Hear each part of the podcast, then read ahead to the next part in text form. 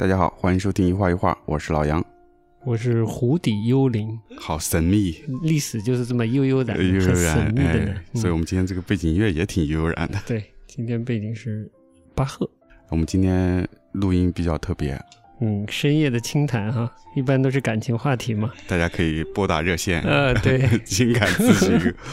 哎，我们有这个呃这个湖底精灵是吧？湖底精灵，给你做幽灵了 湖底幽灵做情感分享，哎，给你咨询，嗯答答疑解惑啊。嗯，然后我们今天是聊一期关于电影的嗯节目，而这个电影呢，其实我们也挺早就看了，一个月左右，可能我觉得都不止，哦，可能不止两三个月，嗯嗯，就疫情应该是疫情在家的时候，对对对差不多。可能春节期间对，这部电影叫啥呢？叫温迪尼，温迪尼，嗯，是一部德国电影。是其实我们放着一直没有聊，也多少跟这个电影可能不那么容易聊有关系吧。对，嗯可以浅着看，也可以深了看，嗯然后看深了吧，就越看越深。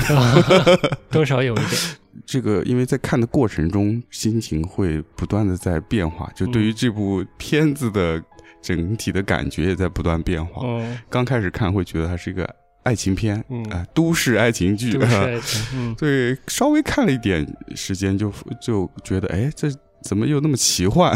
嗯，然后再往后看，哎，怎么又有点历史、政治呃，这些元素都在里面？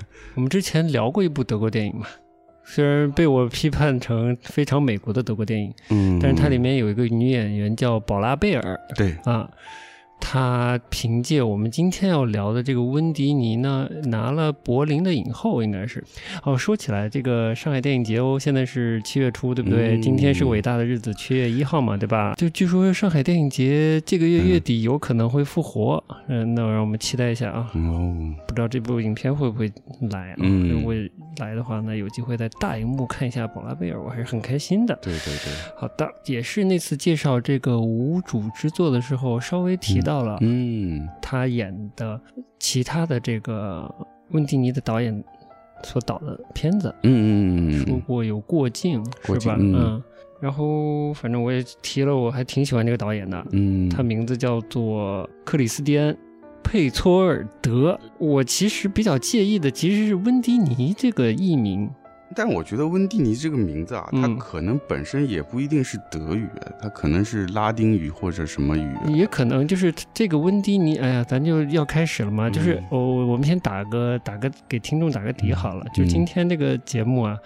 我们才疏学浅，会聊的比较散，而且可能会触碰一些我们都没有那么有储备来讲的，但确实又有一些想法想跟大家分享。对，嗯，就真的觉得这个片子挺有趣的，而且可能有一部分观众不太，呃，这么容易接受这这这个片子吧。我看了一下呃豆瓣的短评，还捎带手搜了一下微博上的一些跟这个片子相关的评论。嗯，我觉得、呃怎么说呢，都乏善可陈哦，的点是，我觉得可能大家没有留意到爱情故事之外的嗯那个导演的用意，最用意，嗯其实最处心积虑或者最、嗯 最用力铺陈的那些东西。嗯那不妨我们就试着剖析剖析导演除了一个爱情故事之外，他到底试图聊些什么？嗯嗯嗯适合大家先把电影看了再听。哦，嗯，所以推荐大家先看影片吧。嗯，如果没有看影片呢，就现在就可以关上音频了。那哦，那我就把这个豆瓣对剧情的简介来念一下。嗯他是这么说的：，就是影片设定在当下的柏林，女主角温蒂尼是一名城市发展局的顾问，她的现任男友忽然提出分手。此时，一个古老的诅咒似乎正要应验。中世纪的传说里，温蒂尼是水中的精灵。倘若与他们结合的男人背叛了他们，他们就会杀死男人并回归水中。电影的女主角想要抵抗这一诅咒，故而离开了柏林。此时，她结识了克里斯多夫，一名在德国西部水库区工作的工业潜水员。两人相爱不久后，呃，不久后，克里斯多夫察觉到温蒂尼似乎在逃离什么，感觉到了背叛。点点点。嗯呃，温蒂尼是导演佩佐尔德计划的元呃元素精灵三部曲的第一部，接下来的两部分别会涉及气精灵希尔夫和地精灵诺姆。诺姆是不是德国经常容易看到那种小矮人儿？对对对，地精，对对对，Anyway，这导演的未来的计划也说了，然后剧情的大概梗概也说了一下。嗯对嗯，对。但其实有不准确的部分，有，就是女主角呃宝拉贝尔演的这个角色，一上来就进入了一个跟一个男性，应该是影片中她的当时的男朋友的一个相对紧张的关系，对方好像要跟她分手，嗯，然后她就说出了你不能跟我分手，你要永远爱我，否则我会杀死你。嗯这你是知道的之类这样的对白，这个其实已经很不爱情片了，对吧？但又在一个非常日常，而且是非常写实的状态下拍摄的。我查了地图，它就是在柏林的城市博物馆取的实景，哦就是在城市博物馆旁边的教堂的那个小咖啡馆那里取的景。哇，就是这么写实啊！非常写实，所以在一个非常写实的状态下，嗯说出这个很不日常的对白了。嗯其实也就其中有一句不不太日常，就是我会杀死你，你知道？嗯嗯，已经把你拉出现实之外了。嗯，呃，不能说非常写实，就它日常感其实非常强，嗯，不让你觉得它是个什么超自然的、对或者感觉很奇妙。渐离效果还是一种一种什么效果？就一种错位。就是令人好奇的是，为什么引用了一个、呃或者借用了一个神话嗯的元素，然后又放入这个当代的故事呢？嗯只是为了表现爱情吗？然后其实发现很快就不是了。嗯对，就是她，她跟她当时的那个男朋友还没有分手，嗯，只是在谈判。哎，其实其实处于谈判期，就让他在咖啡馆等他，就让这位男士等他，等他下班我再回来。我再回来，哎你必须要在这里啊之类的。然后就就去工作，他工作就是在城市博物馆里向嗯来宾来介绍城市博物馆博物馆里关于呃柏林城市规划的嗯一个历史，嗯，呃，有很制作的特别好的模型，模型。嗯，这个沙盘。大空间，嗯 可以叫沙盘吧。而且很有趣的是，嗯这个呃你所说的这个沙盘，嗯，它上面的建筑物嗯有两个颜色，一个白的，一个黄的。为了区分两德统一之前和之后，黄色是九零年之后柏林建的建筑，哦，就是两德统一是八九年嘛，呃，九零年之后的建筑是以黄色来体现，就开始讲柏林的历史了。对，导演用了很长的一个时间，而且是一个平铺直叙的镜头，嗯就跟着这个女主角，嗯，围绕这个建筑模型在讲解这个城市的柏林城市规划的历史。对，然后这段很长，讲的很细。它就是比较完整的把柏林从一个所谓创建期之类的一个时期对到当下的这个柏林历史讲完了。对，嗯，所以就觉得哎，城市规划历史。其中呢，他还特别鲜明的点到了他们正所在的这个地方——城市博物馆，然后还特别着重的讲到了我们可能也会呃稍微多讲一点的嗯。柏林宫。柏林宫堡，这是一个复建的建筑，嗯。好像预计是去年年底还是今年年底开放的，嗯，因为疫情现在延后了延后了。嗯这个开放的，我觉得这就是历史开始纠结、开始密度嗯大的部分。我们看完电影后，就针对这个柏林城市宫嗯，开始了一个背景调查的工作，是的，就发现了还蛮多故事的。其实只是这个宫就已经体现出了柏林或者德国作为一个战后特别重要的城市里面。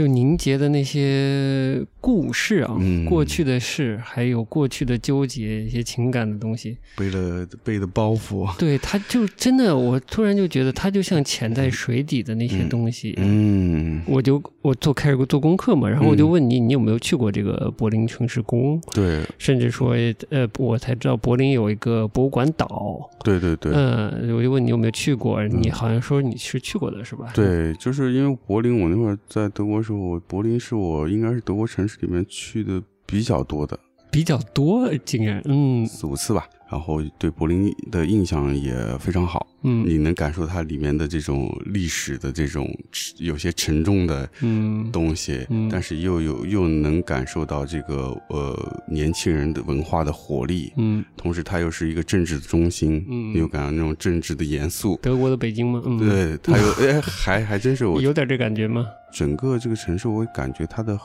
它它的厚度很厚。嗯，虽然也没搞清楚过。对对对，真的还是比较年轻。博物馆岛我也去过，但不是每次去都去，但至少也去了两三回。嗯，岛它其实所谓的岛，它就是就怎么我怎么比喻呢？如果就是我我嗯我换一个大家不一定也听得懂的，就是如果大家去过巴黎，嗯 去过巴黎圣母院，啊，巴黎圣母院其实就是在塞纳河嗯中间的一块，可能是冲击堆积出来的一块岛上，它其实嗯蛮小的。蛮小的，但其实你要说巴黎圣母院是在塞纳河北啊，还是塞纳河南？哦不不是左岸还是右岸？不对，它在河里头，就类似博物馆岛是应该是在施普雷河，施普雷河是吧？嗯流经柏林的这条河。但是那个岛不大，但是上面是呃有应该是五座博物馆，嗯而且都是应该是公立的博物馆，包括什么新博物馆、国家画廊、嗯佩加蒙博物馆、嗯博德博物馆。但是但是很有趣，我觉得是这个柏林虽然有这么一个嗯博物馆非常集中的这么一个区域啊，嗯，但是相对来说它的知名度并没有很高。你是说在柏林？中，特别是我觉得在国内很多人的那个印象中，就不像吗？对，就柏林的这个博物馆岛，哦，就不像说呃，我完全就不知道呀。对，就比如说像纽约 MoMA 也好啊，什么这些那么多美术馆是吧？呃，英国泰特也好或者 V&A 啊，大家都很熟知。但是你说的嗯对柏林的美术馆，嗯你，完全报不上来。我是不知道的。对对的。对，嗯所以我那你去，你作为一个去过博物馆岛的人，你觉得为什么呢？就是它没有一个传播点吗？因为大英是抢了很多全世界的事 东西，对吧？呃，这个我说的比较粗暴啊，但至少它是广博的收纳了它在殖民地扩张时期广博的收纳了各个全世界各个国家各个种文明的文物。博物馆岛这么多博物馆，反而没有一个说多么鲜明的特色或者值得被推广，或者他们拿出来推广呢？嗯以至于其实现在这个正在重建的，呃，其实重建已经接近结束，要马上要开馆的这个柏林宫，它有一个新的名字，我们一会儿再说。嗯，反而寄托了不光是柏林，甚至是德国嗯官方特别重的期望呢。对，嗯，对。你你你先简简单的想想看。我觉得一方面是他们的藏品，嗯。他们藏品不像说，比如说泰特或者是呃国家画廊，嗯。或者是呃 MoMA，嗯。它有一个相对来说有一个我们可以说，比如说是策划也好，一个方向也好，比如说 MoMA 它是比较说战后为主的，嗯。或者是泰特它也分泰特 Modern 什么的，嗯它有几个嗯。德国这个柏林这几个博物馆岛上的博物馆，它其实你如果去的话，我我个人当时的感觉是说，哎呀，不是很清晰这几家哦美术馆的定位。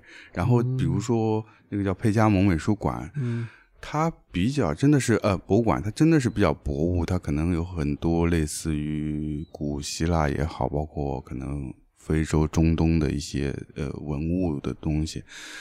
但是首先它，呃嗯，我觉得它缺少一个我们可以说怎么形容？爆款，或者就是特别知名的。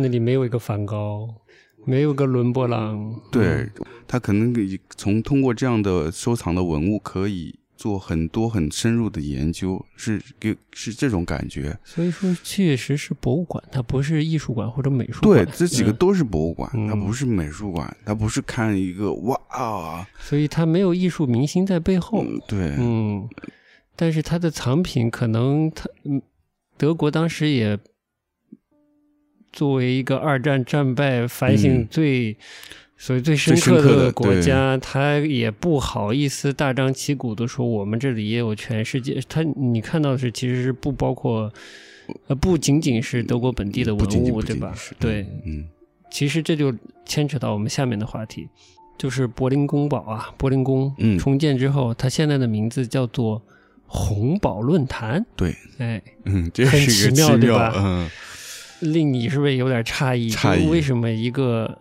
而且它的功能又是未来是作为一个博物馆，是一个博物馆，嗯然后它叫红宝论坛，它叫红宝论坛很分裂，很分裂。嗯，这里面就就牵扯出现代德国、现当代的德国对历，应该是当代德国吧？嗯虽然当代这个概念在在不同领域好像划分不是太清楚啊 呃，我们通俗的说现代的德国。嗯，现在德国 现在德国对历史，尤其是二战的反思特别重，是不是？嗯我第一个猜测，他是不是刻意的回避了一些嗯。一些标题、一些词、一些东西，嗯。想引入一些更正面的、更对世界或者世界文明有 有重要影响的嗯。符号来嗯。标签自己这个新的，不论是国家还是城市，都更有文化野心的一个地标、嗯。一个机构、一个场所呢？我是往这个方向猜的。有可能，所以呢，我我就做了点功课吗，嗯。还没有真正的触及为什么叫红宝论坛的时候，就看到了中文的艺术媒体上，嗯。哎，我也跟你分享了，就是讲这个将要开放的红宝论坛的藏品已经。不管是德国内部还是，呃，澳洲或者非洲一些其他国家，有开始有些质疑或者非议之类的，嗯。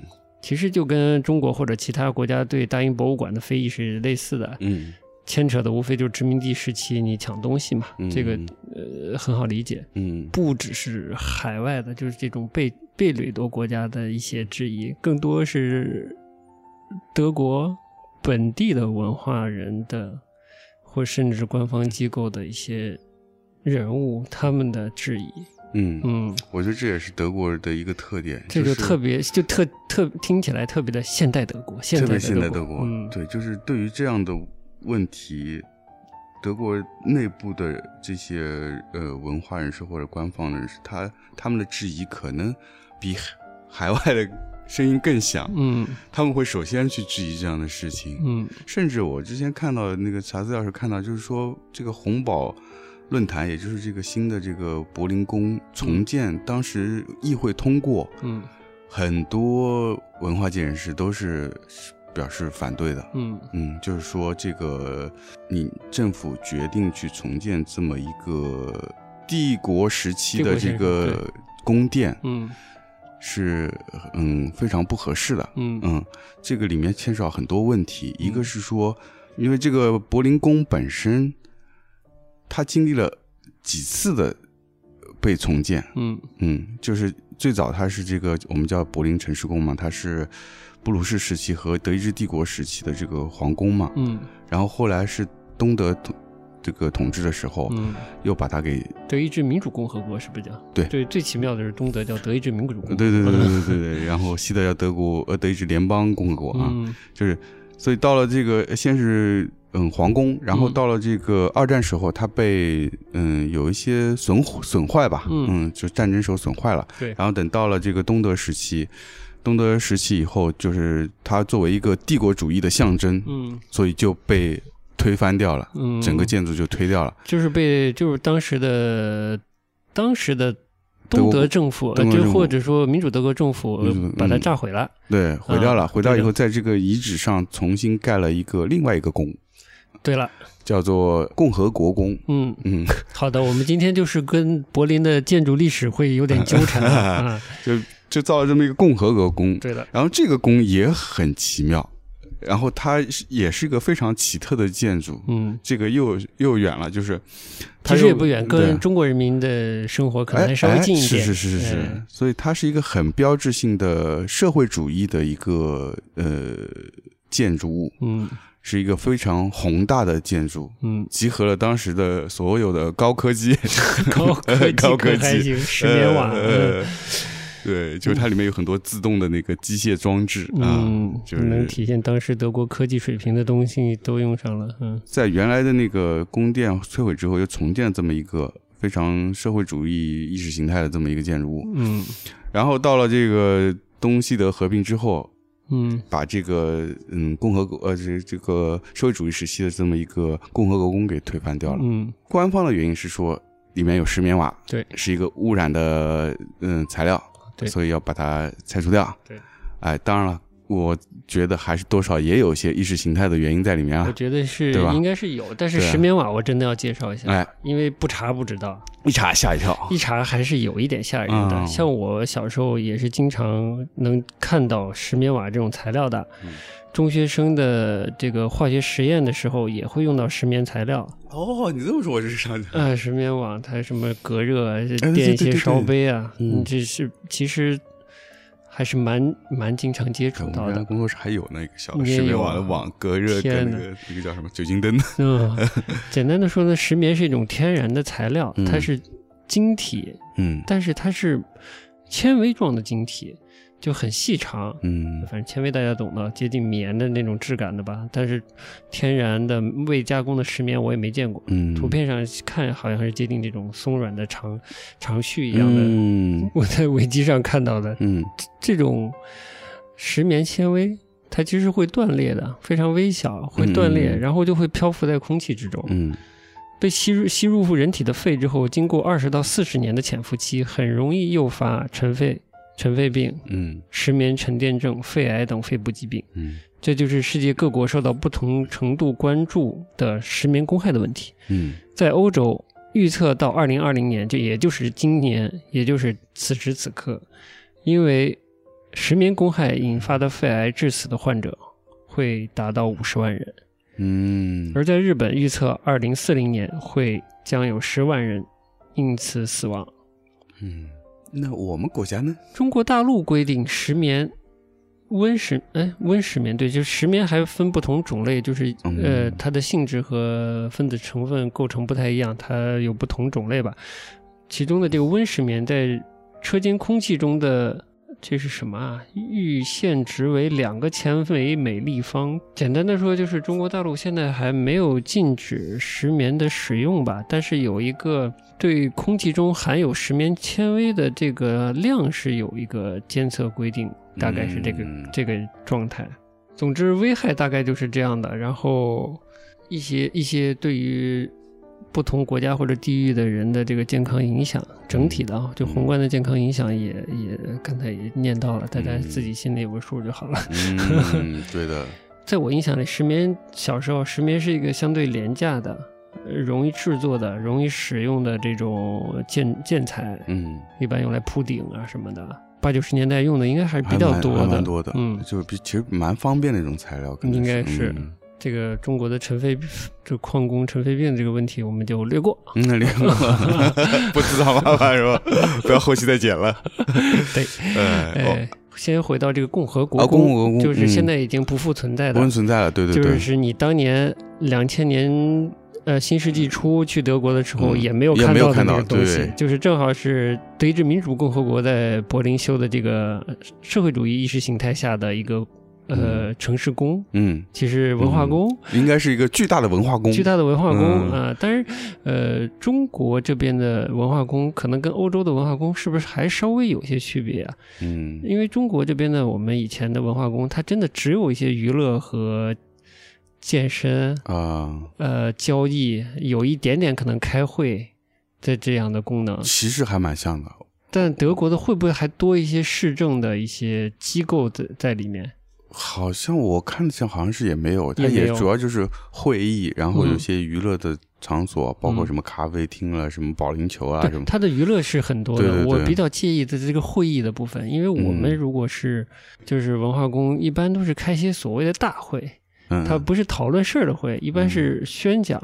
嗯或者颁发或者汇演之类的，对吧？嗯你去考就是讨论城市事务的会议，嗯应该不会开的，不管任何方式的都不会在一个文化宫里开。嗯嗯嗯，这里我先再再跑一点啊，嗯。这期节目要冲三个小时去了嘛。就我最近收到了一本朋友送的书，嗯。它是一个德国的作者写的，哦，是关于消失的东西的。嗯这个这个这本书写的也很奇妙，它有的地方是呃文学性的，有的嗯就有的章节是文学性的，有的章节是写偏写实的，嗯对，偏纪实、偏偏历史嗯这种方式来写的。然后其中有一章，就是它整个书的内容是关于十个还是十二个从地球上消失的物件或者物种的。嗯，其中一个物件呢是共和国公，嗯是德意志民主共和国的共和国宫。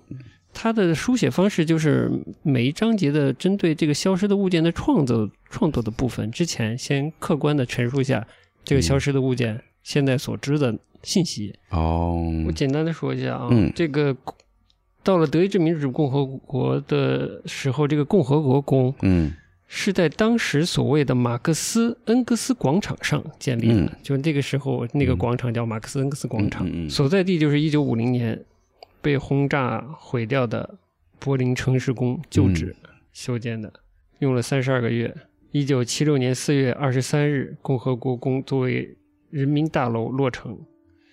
这个大楼的内部一共呃有一个可容纳八百人的人民议会会议大厅，人民议会会议大厅，那就有议会属性喽。哟，嗯那是有点不一样了。嗯，与一个上限到五千人的活动大厅，这个应该是大家 happy 的地方。嗯，除此之外，还有跳舞的，除此之外呢，还有很多会议室、工作室、十三个餐厅、八个保龄球馆、一个剧院、一个 disco 舞厅，disco 怎么高级？对，高级哈，奠定了为了之后柏林的腔调、呃是吧？对，哎呀，就跟我去过似的。你看，它是党和国家领导的社会中心，德国统一社会党党代会的所在地。那它有人民大会堂的属性了。对的，人民议会的所在地。嗯重要的国内国际会议以及文化休闲中心。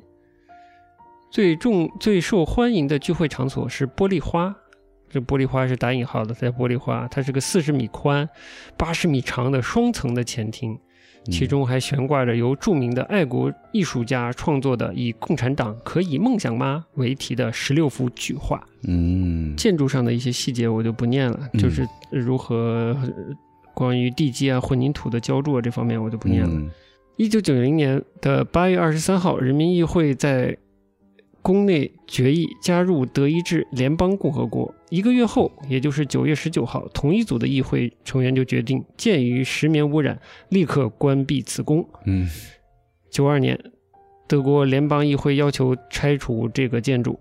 一九九八年到二零零三年间，专业公司处理了大约五千吨的建筑用的石棉，啊，此后才有可能来拆除并改造这个建筑。清除了这个致癌物质之后，共和国宫处于无装潢的状态。这个整个清石棉的工作也够长的，从九八年到零三嗯年。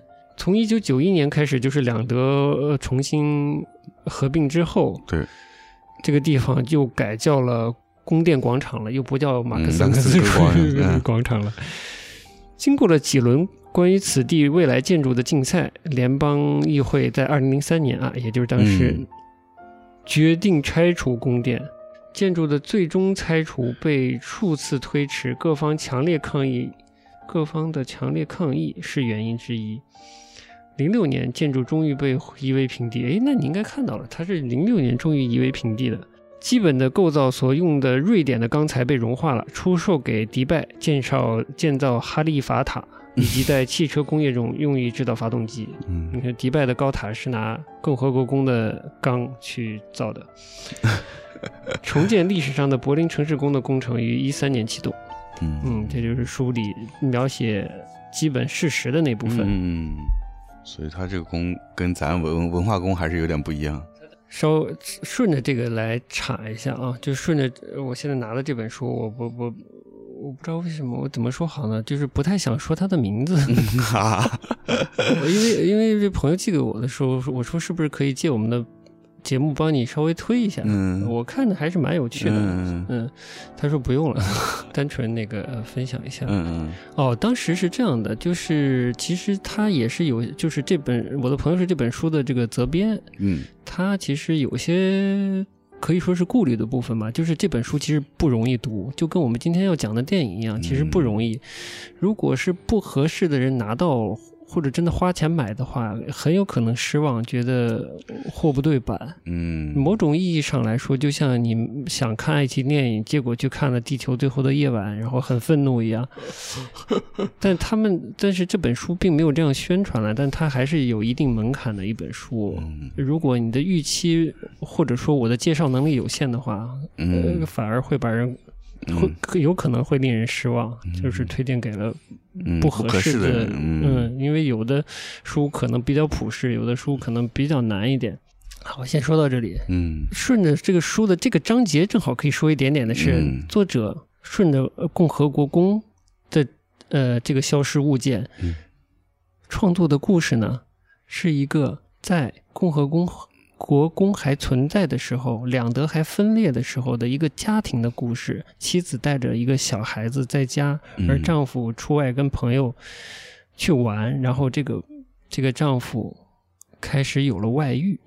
嗯，是一个爱情微妙的在，甚甚至是婚姻在微妙破裂的状态。嗯，你试着想象一下，哎跟电影是不是有一点哎互文的关系？互文关系。嗯，哎，所以这个这个书这本书，它是先说一个消失的物件，嗯先是陈述这个事实，对，再写了一个虚构的故事。呃，后来这就是门槛所在了。嗯他他没有解释那么多，他只是把一个一个故事片段嗯比较生动的描述给你。嗯，他没有细说是怎么回事，然后我就去问了一下我这朋友，嗯他说这个故事其实是作者父母当时的故事，后来他们的父母就是离异了，他的父母就是离异了。嗯，如果经历过这样的故事，一个德国人心里能事儿不多吗？嗯，你觉得呢？是。一特别是一个柏林人的话，是。是不是这样的？是。嗯。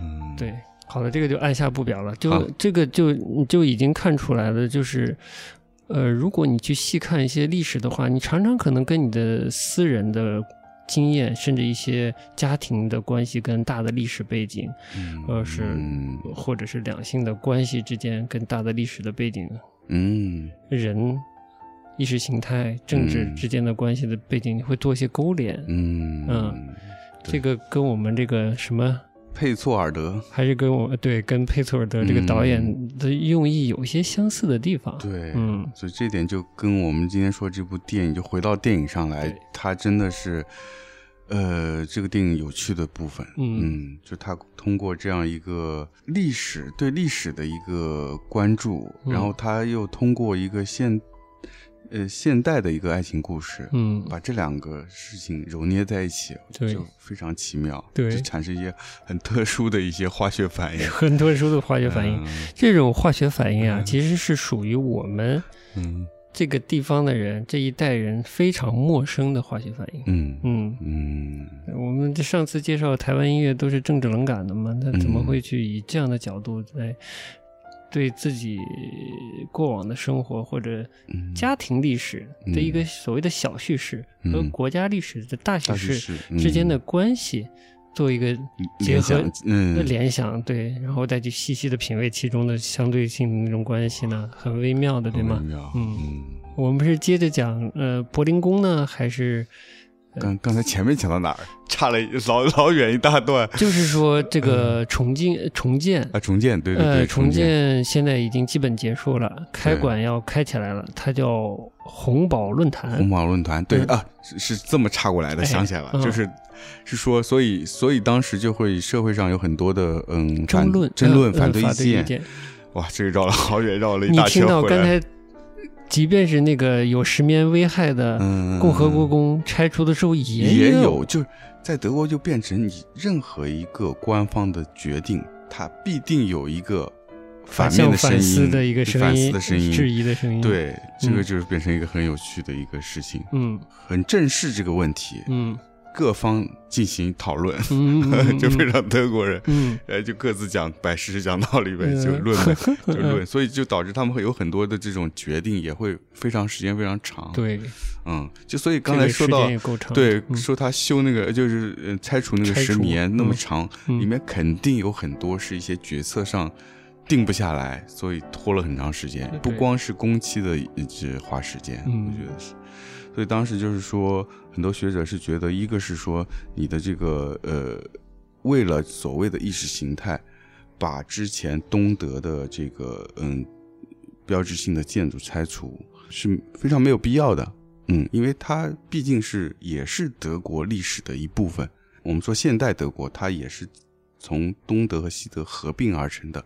那这段历史，我们也必须要正视它，必须要嗯记住它。所以你为什么要把这样一段历史给抹掉、抹嗯除、抹除掉？这个我作为我来说还是挺能理解的。对，嗯这是一个反对的声音。嗯另外就是说，从整个国家的这个经济这个成本来说，拆除这个工也是有有很多质疑的。啊，我嗯理解了。对，嗯，以及还有一些其其他各种声音吧，反正就是有很多反对声音。嗯，对，就是但是在政府反正表决决定了嘛，那他嗯就必须把这事做下去。嗯所以很有趣是当时这个去任命这个我忘记是这个博物馆新的这个红宝论坛博物馆的这个藏品总监还是什么，就也是有很多他嗯政府邀请了很多一些学者嗯。来担任这个职位。嗯。啊，有些学者就因为这这个反对的声音就、就离职，或者是直接拒绝这个 offer。嗯。嗯，他们有自己一些政治的嗯态度吧，嗯。可能就没有选择去做这个事儿。嗯。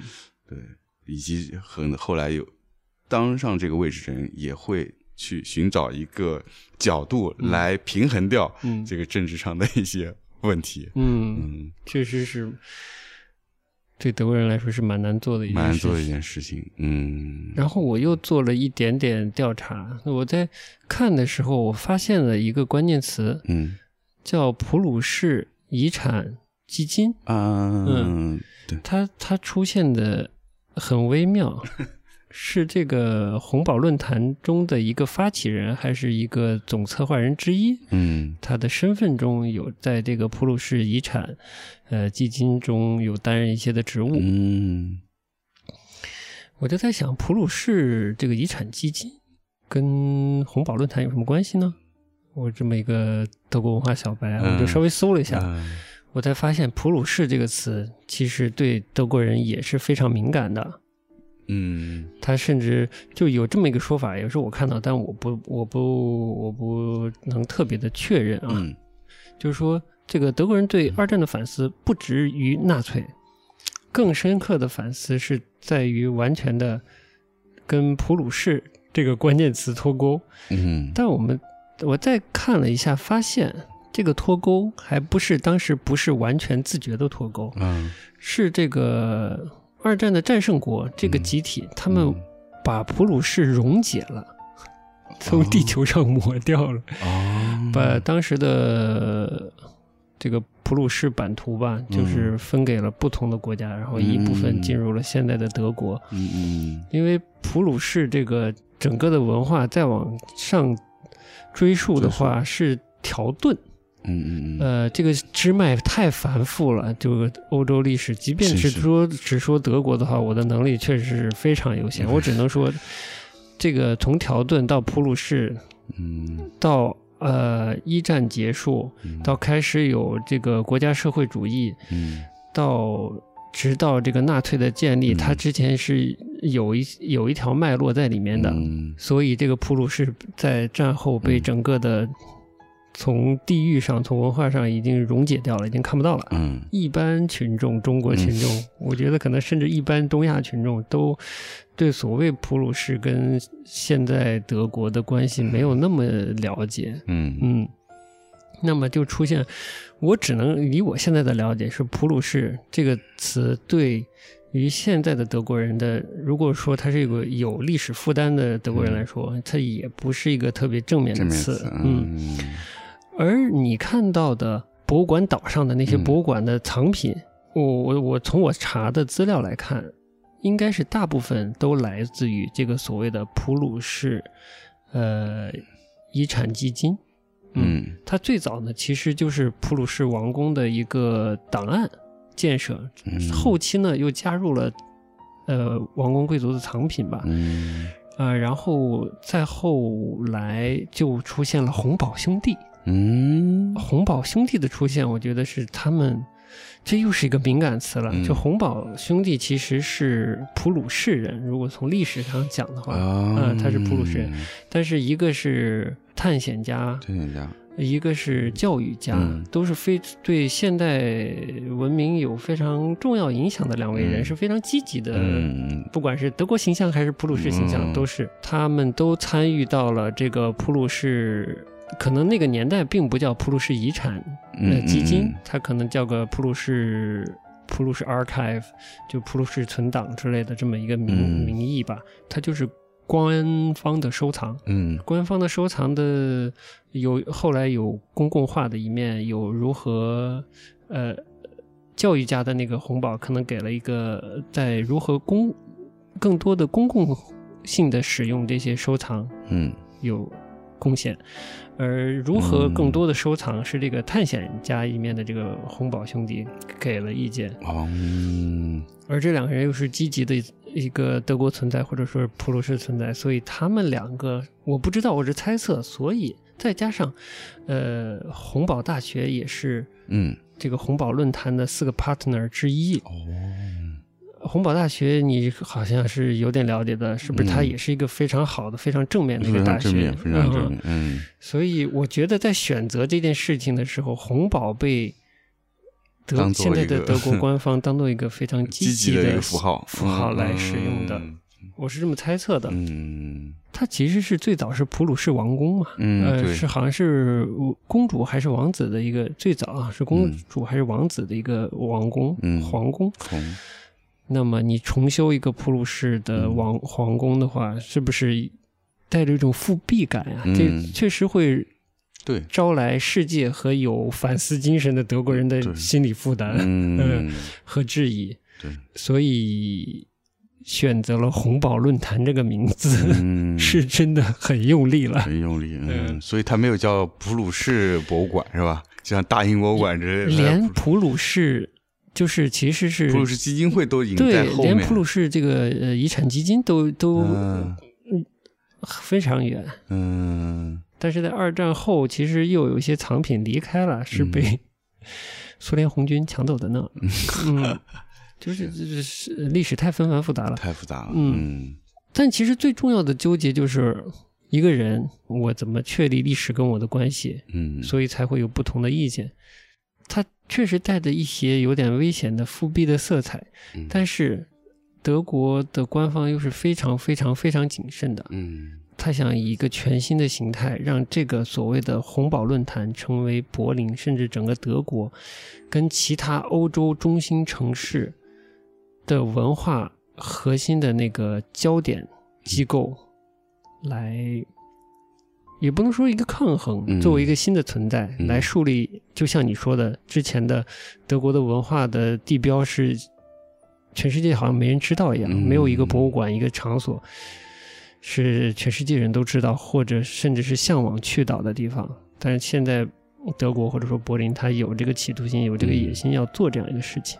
对，那么我们是不是稍微回到一点电影儿？我觉得可以先回到电影，嗯。因为就是说刚才你说的这个，我觉得就特别有意思，是跟电影或者跟这个导演佩索尔德的这部电影的用意就非常像，嗯就是刚才你说到这个，作为一个德国人，他要他们不断的在反思自己跟历史的关系，嗯。现在关系跟过去的关系。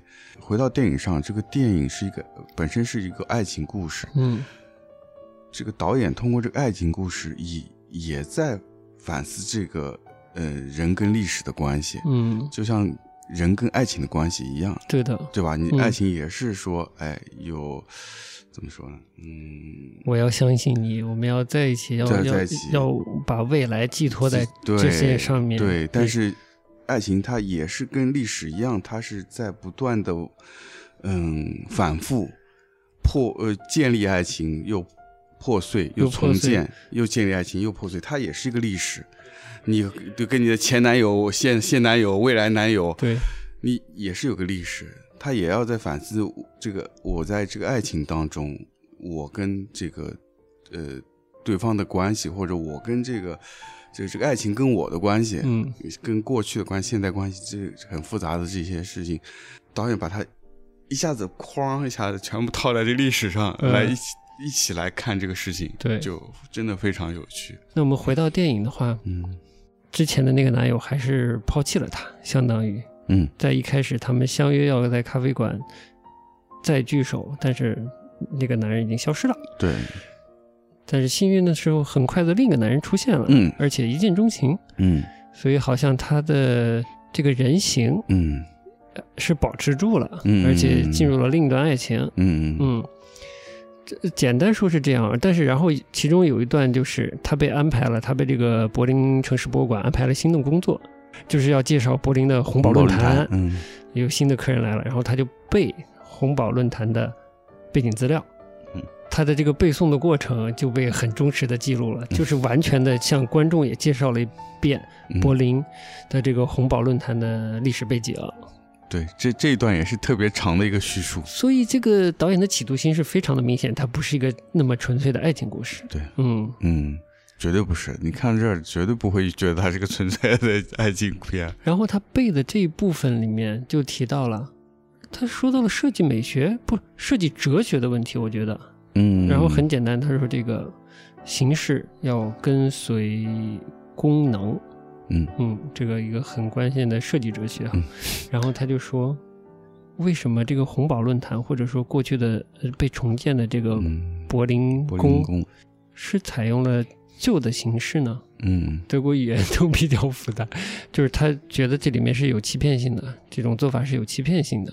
嗯，大家有兴趣的话，可以可以留意当时他的那个对白的部分。嗯，嗯而确实，当时这个一四几几一四四三年吧，就十五世纪这个建呃当时的普鲁士皇宫被设计的时候是一个所谓的意大利样式，嗯，现在依然请的是意大利设计师。嗯它是有一定巴洛克风，但内部是非常现代的，应该内部不太会使用旧王宫的整体结构了。嗯，但它还是恢复了一些旧的普鲁士当时的样貌。嗯。嗯我觉得这一在电影里，这已经是一个非常直白的一个批判了。嗯。嗯。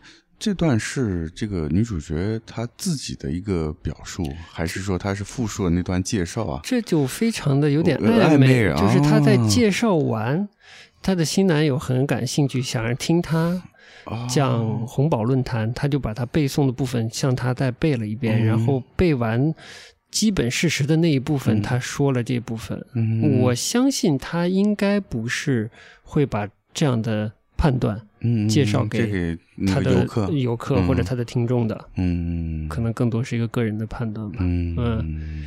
而他的这个角色设定就是他是一个长生不死的人这是一个更宏观的角度吧。嗯。而且作为一个城市博物馆的解解说员，他可能不只是一个解说员吧，但他就当他是解说员好了。嗯。历史是以一个沙盘的形式展现在面前的，他跟那个历史的关系是他鸟看的，嗯。所以也我觉得多少有一定暗示，有。有一定暗示性，暗示他有更多的资格来评价，是不是在暗示说人，当你对历史的细节知道的更多的时候，你更有能力去判断一件事的是非或者对错，或者嗯不管是价值还是任何意义上做做一些判断啊，就还蛮有趣的。嗯但我觉得就比较鲜明，电影里这个主角给出的判断是带有否定色彩的，嗯对未来的这个红宝论坛。嗯，但是作为我个人，我其实是挺期待的。但是一个普通游客的这心理，一个普通游客的心情，当然也嗯。带着一种文化的好奇心，甚至猎奇心，嗯。甚至对德国人的现代德国人的做法嗯。的好奇心，嗯。对他野心的实现程度的好奇心。嗯。嗯。还是比较期待的，嗯因为我相信普鲁士这个遗产基金会嗯应该还是有呃很多不错的藏品，嗯。嗯，而且他是把集自己的这些精华，可能都要放到这个新的红宝论坛。而且他的在他着重的点是他的开放性、他的国际性以及他的现当代性，嗯。他会不那么拘泥于一个陈列藏品的感觉，嗯。好像它会是有不同的设置，甚至一些嗯。现代的装置来辅助整个陈列。我不知道会不会有些现代现当代的作品，我就不知道了。嗯但是它体现出的是在策展和展示和跟观众互动上更多的现现代的嗯、呃用心吧。可惜就是不知道啥时候才能才能成型。就 先等它开了，呃，让全世界就是嗯有机会去的人先评呃评论一篇，评论一番。哎哎，然后我们再看。我觉得作为柏林人看这个电影的话，门槛应该非常低，但是柏林之外的人，应该非常高。应该是蛮高的。呃哎，她所谓的前男友背叛了她，嗯呃，碰巧命好遇到了新的男友，然后这一段爱情又又出现了一点小波折，对这个波折也其实又非常非常非常小，对你觉得不？对，也太小了吧？太小了，就就是一个擦肩而过，擦肩而过。嗯，嗯，就女主角跟新男友拥抱着在路上走，呃然后那个氛围非常好，对，非常非常好，嗯非常这个阳光灿烂的欧洲天儿，对，对所以属于德国少有的阳光天儿。大家令人羡慕。嗯，然后呃，两人拥抱着在路上走，就和前这个女主角前男友擦身而过。旁边还有前男友的现任女友，现任女友，对对对对然后他们两队擦肩而过，嗯。有就就因为这个擦肩而过，嗯，就导致了这个女主和这个现男友的一个感情的裂缝，裂缝真的是裂缝，就是因为这个现男友在那一瞬间感受到这个女主的心跳停顿了一秒，对少了一拍，少了一拍，太可怕了，这个设计。对啊，嗯。他就感受到这个女主是对前男友还有留留念，这个这个场景就非常的微妙了啊，嗯。就是她扭过头，嗯就是从她现在这个男友的肩头嗯。侧眼看了已经擦身而过的对方啊，嗯。就是前男友那一对，嗯。然后这一幕就成为这个电影的海报。海报，对，这个海报的这一个镜头，对对对。嗯。之后，对，就是你说的那个电话，嗯但这个电话又又很奇妙了，嗯，就是随着这故事的发展，这个电话又是应该不存在的一个电话。嗯。啊，其实这样，就是她接到了个电话，这个电话里，她现在这个男友就是很失望的，就是说，当时擦肩而过的是你的那个前男友吧？嗯。然后我我感受到你心跳少了一拍。女女主接到这个电话就一开始是否认的，嗯。嗯，之后她很诚恳的承认了，嗯当时路过擦肩而过的确实是前男友，而且他的心跳也确实有了变化。嗯但是他的意思是说，我现在只爱的是你、嗯，啊，这个还是很严正的声明了。但对对现男友来说，你刚刚前面还在否认，现在又答应了，这也是一种欺骗吗？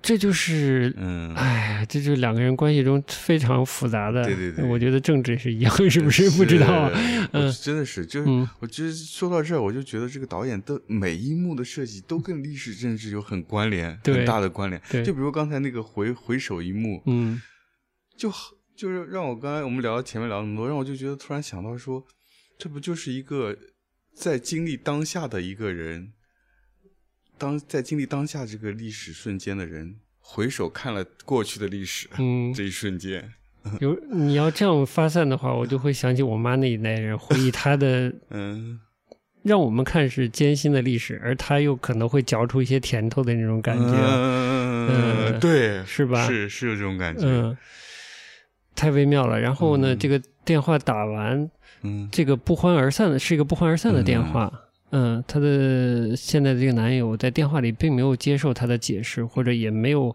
嗯为她现在的这个严正的声明而说服，认为他们的关系就修复了，她可以继续信任他了。但实际的情况是，她发现她找不到，就是这女主找不到她现在这男友了。对，就是找到的时候，人已经脑死了。对对对，就是嗯女主是就觉得就有必要当面去那个见这个男友，说明嗯说明一下她，心都乱了。嗯对，然后她就去了男友工作的这个嗯地方，嗯应该是在西部的一个德国西部的一个工业区的，嗯，水然后库之类的。水库里，嗯，嗯，结果发现找不到他，对的。最终发现他在医院里已经是昏迷状态了。然后才知道，这个当时那通打电打他给他打电话的那个时间，这个男男友已经在医院里了，对的，已经昏迷了已，经昏迷了。嗯，就又是一个 很神秘的一个，一对这个很神秘的设置，是这个我现在都吃不太透。嗯而我看了一个呃带有一些影评性质的文章，嗯就他说，超自然、超现实意义的这个电话，使得影片本身反而没有那么 magical 了，就没有那么嗯魔幻或者魔术性的。嗯，对我来说确实有一点，就是我我理解不了它，反而给我很大的困惑，而不嗯就是它我理解不了带来的是困惑，而不是奇妙的感受。嗯，我确实理解不了。嗯嗯是有一点，嗯，嗯然后之后呢，简单的说就是以命换命了，有点像《聊斋故事》？就是以命换命，嗯。就是女主先惩罚了她的前男友，嗯，对，就是你说以命换一命，嗯。她因为整个她是套用了这个温温蒂尼的故事，所以嗯。就是说她必须是通过这样一个方式嗯。才能解掉这个诅咒。嗯。啊，我不，我确实觉得这个设定是比较暧昧，我不知道它有多严谨，因为嗯其实鲶鱼这个形象在影片也里也出现了呃至少两两次。次，嗯呃如果他确实就是女主的话，他有一些情况下他已经变回，就是脱离了人形了，他又变成了鱼的形态，对出现了那出现在了水库里。对，嗯，所以我当时的理解是这样的，就是说前面的事情他要了结，他要把他的嗯被背叛这件事情他要解决，嗯他这个绝对的权利他要使用，他要完结他的这个宿命，嗯就是结束欺骗。嗯嗯，但是新的状态我就不好说了，因为我不知道他有没有做过以前的这种以命换命之类的事情，或者他嗯的男主活了，我猜是就是他起死回生了。他其实应该是脑死亡，他在水下缺氧了很久嘛。对，但是他起死回生了。那么在这样的一个影片里，我只能理解是女主的这个特别的身份，嗯使用了超自然的力量，对。使他又生生反，就又活活过来了。活。过来了，嗯。但这这个好像又不在之前的基础设定里，之之前的基础设定只是谁背叛谁死，而没有一个嗯。受到他无意的伤害或者一秒一呃心跳一拍的背叛，嗯。而需要他来解救对方的，或者他成为他的一个亏欠的。嗯这个神话没有这个基础设定吧，所以这是一个新的新的一个关系。对，原原先故事是说，他一旦没有爱情，他要回回到这个水水中，回嗯、还原成这个水精灵的水状态。水精灵、嗯在电影里感觉是变成了水精灵变成鲶鱼鱼。最后的结局啊，我们看到的，其实我我我觉得我看到的是对方活了，嗯然后疯狂的找嗯温小姐，嗯温小姐不见了。嗯。两年之后呢，嗯。这个她当时的这个男友就被被她救回来的这个男友，呃，跟她的工作伙伴嗯，感觉是结婚要生孩子了。嗯。因为之前是脑缺氧的状态嘛，他应该是有一阵子没有做潜呃工业潜水员的工作了，嗯。得到了个工作机会，下到了池塘里，下到了那个水库里，啊，然后看到了温小姐，啊。伸出了手，然后他看到他了，然后他那个心又被激发出来了，嗯。他就半夜出去想去水库里找他，然后他们在水里应该是见面了，然后他把他拉上去了。嗯。把他送，就是这个温小姐温蒂尼，把男主人公拉上了水面，嗯。相当于还给了他现在的不管是妻子还是女朋友，对还给了他现在的爱人。嗯嗯，对。然后最后一个镜头是一个温蒂尼的主观镜头，是在水面的看着这两个人，他们要离开的一个镜头。嗯嗯这好像暗示了一个新的关系，嗯就是变成了一种新的爱情。嗯温蒂尼在水中，他不是个鲶鱼状，嗯，他是人形，而这个男主角非常的内心还是渴求他嘛，但是被他 劝走了，嗯。相当于被他送走了之类的。嗯。但他的这个人性还维持的，嗯。我们就套用这个设嗯基础设定，嗯。就是他们还是有。一种连接，对对对，我是或者说俗气一点叫还有爱情，嗯。呃，可是不同的爱情，嗯。嗯，就很奇妙的一种新的关系。嗯，总之就蛮奇妙的，蛮奇妙的这就是他的上升到一种一种更高境界的、更纯粹的爱情。他的那种可解读的空间还挺大的。嗯但我觉得他也做了一个定义，除了对红宝论坛下了一个判断之外，他导演在这个两人的关系里也下了一个判断。嗯这个判断其实就是有时候就是大家可能相对比较熟悉的，就是这个爱有时候是一种自我牺牲。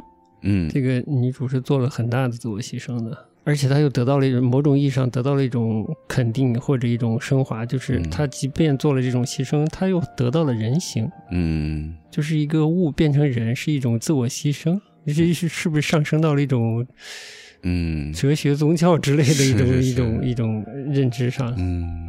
但我觉得有趣的作品就是这点，不管电影还是什么艺术，都是这样，就是它也给你有很大的阅读或者想象的空间。这个本身这个部片儿就是也套用了很这个神话故事嘛，嗯。引用了这么温蒂尼这么一个嗯精灵的神话，嗯。这个借用我觉得也有很多在电影里有互文的地方，哦。比如说温蒂尼他是一个水下的精灵嘛，嗯。然后伯恩他的位置不是在那个嗯岛上嘛，就是那个呃美术馆诶博物馆岛，博物馆岛，嗯。它那个岛也是在水中，哦，它是一个水中的浮起来的一个地绿地。对。对。然后还有有趣是柏林，我我我不知道这个没有考证过，但是柏林、嗯。我之前查过资料，就是柏林它本身这个词的意思太好了，是沼泽中的平地，对。嗯，它也是在水中的这么一个一一个绿洲一样的一个地方。对，我觉得这都是有很多互文关系的。千丝万缕的联系。对对，对这这这话是木心说的话，就人和嗯世界的关系其实是一种象征性的关系。嗯，基亚讲，就很多东西是你 project 出来，就是你投射出来的，嗯那看你怎么来做这个联系。这爱情很多时候其实它是一种你自我投射出来的东西的一种强烈的感情。那关于人和历史的关系，很常常也是这样。你取你想被哎，贴在你身上，你嗯投射的一个倾向，一个伟大的历史，还是一个屈辱的历史？一个伟大的过去，还是屈辱的过去，对吧？嗯你的城市是伟大的吗？嗯你城市中的建筑是代表了一种伟大的精神吗？或者伟大的历史吗？嗯虽然它是象征性的，是投射的，但它对你一个人主观界定一个世界，或者说什么构造一个自己的世界，嗯，或者有个自我的认识，有个自我的身份认识，其实是核心的，嗯是非常重要的。就像之前我们读娄烨的那个访谈里面，他也说这个风景也是有意识形态意识的形态的一部分。一部分，对，所以就很明显。对我们当时看这个新闻的时候，是是第一感觉，作为我们是吧？我们是包袱特别轻的人，是吧？对对就觉得不就是建个新博物馆吗？对啊，呃不就是攒点自己之前收藏的东西吗？嗯，怎么会有这么强的这个道德责任感啊？嗯，和和历史的历史的这个道德感、嗯 之类的？所以相比之下，我们其实，在新中国的背景下，嗯我们就不要说大了，嗯反思历史什么的，嗯就是作为反思自己，我觉得都是有必要的。嗯对，所以我们这期是聊的也比较散，嗯但的确这个电影是有很多可以发散的地方，对，也引发我们兴趣聊这期节目。嗯所以这期就差不多吧，我们今天就也是做、也是做个抛砖引玉吧，嗯，也所以也希望大家能自己看了之后也有一些发散的想法，可以跟我们一起讨论。好，那咱今天就差不多这样，今天到这儿嗯、OK，也推荐大家看这个导演的作品。